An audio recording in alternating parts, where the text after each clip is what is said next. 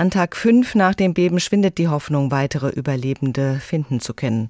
Oliver Oschedes von der Hilfsorganisation Malteser International ist seit der Nacht zum Mittwoch im Katastrophengebiet in der türkischen Stadt Kilisch. Mit ihm kann ich jetzt sprechen. Herr Oschedes, Sie sind also nun seit gut zwei Tagen vor Ort. Wie ist Ihr Eindruck bislang von der Situation? Ja, guten Morgen. Der Eindruck ist nach wie vor äh, schwierige Lage. Äh, die Rettungsmaßnahmen gehen weiter voran, solange es noch Hoffnung besteht, äh, Menschen Leben zu retten. Sind alle Hilfskräfte rund um die Uhr im Einsatz.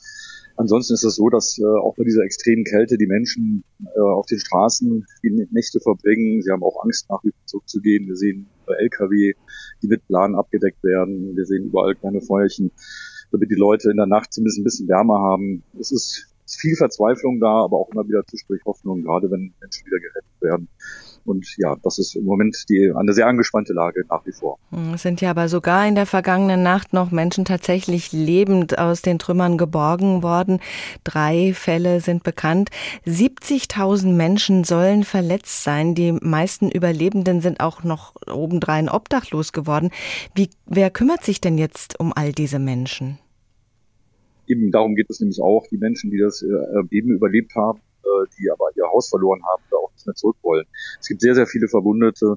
Äh, es gibt viele Menschen, die seit Tagen in dieser Kälte ausharren. Da die medizinische Versorgung aufrechtzuerhalten, das ist jetzt eine ganz hohe Priorität, um weitere Krankheiten den Ausbruch von Krankheiten auch zu vermeiden. Es geht auch um Lebensmittel äh, vor Ort zu äh, bekommen. Auch das ist nicht äh, einfach, weil viele Gasleitungen beschädigt wurden. Das heißt, es ist mancherorts sehr schwer, sogar Brot herzustellen. Ähm, das sind jetzt die Prioritäten, die neben den Rettungsmaßnahmen auch noch anlaufen. Und dafür sind die türkischen Stellen natürlich da. Die Krankenhäuser sind natürlich überlastet, aber es gibt immer mehr internationale Teams, die hier auch äh, vor Ort sind und die Versorgung sicherstellen können.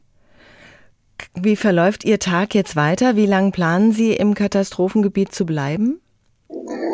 Wir werden auch heute noch äh, ähm, bestimmte Regionen fahren, um dort äh, Hilfe äh, zu koordinieren und Hilfe aufzubauen. Wir werden versuchen, weitere äh, Hilfskräfte nachzuführen.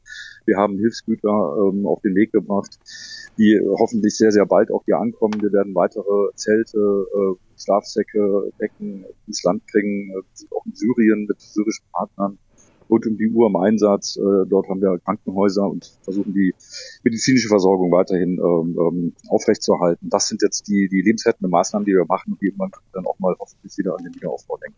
Oliver Oschedes von der Hilfsorganisation Malteser International. Er ist seit der Nacht zum Mittwoch im Katastrophengebiet in den türkischen Gebieten unterwegs. Vielen Dank.